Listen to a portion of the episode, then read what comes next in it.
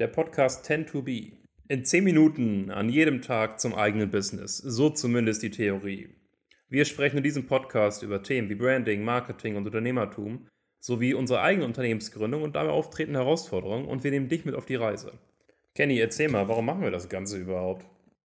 Ja, es war ein Samstag. Ähm, ich war wieder bei meiner Oma unten in der Natur und Max und ich haben zusammen telefoniert und haben darüber gesprochen, was sind so die nächsten Steps in unserem Business und auch, wo wir Content einfach produzieren wollen und was für Content wir produzieren wollen.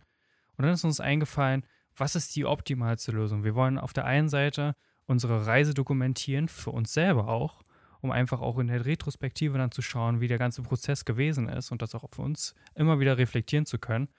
Und gleichzeitig aber auf der anderen Seite valuable Content einfach für euch zu produzieren und zu schauen, wie können wir einen größtmöglichen Mehrwert bieten. Und das ist letzten Endes Tend to Be.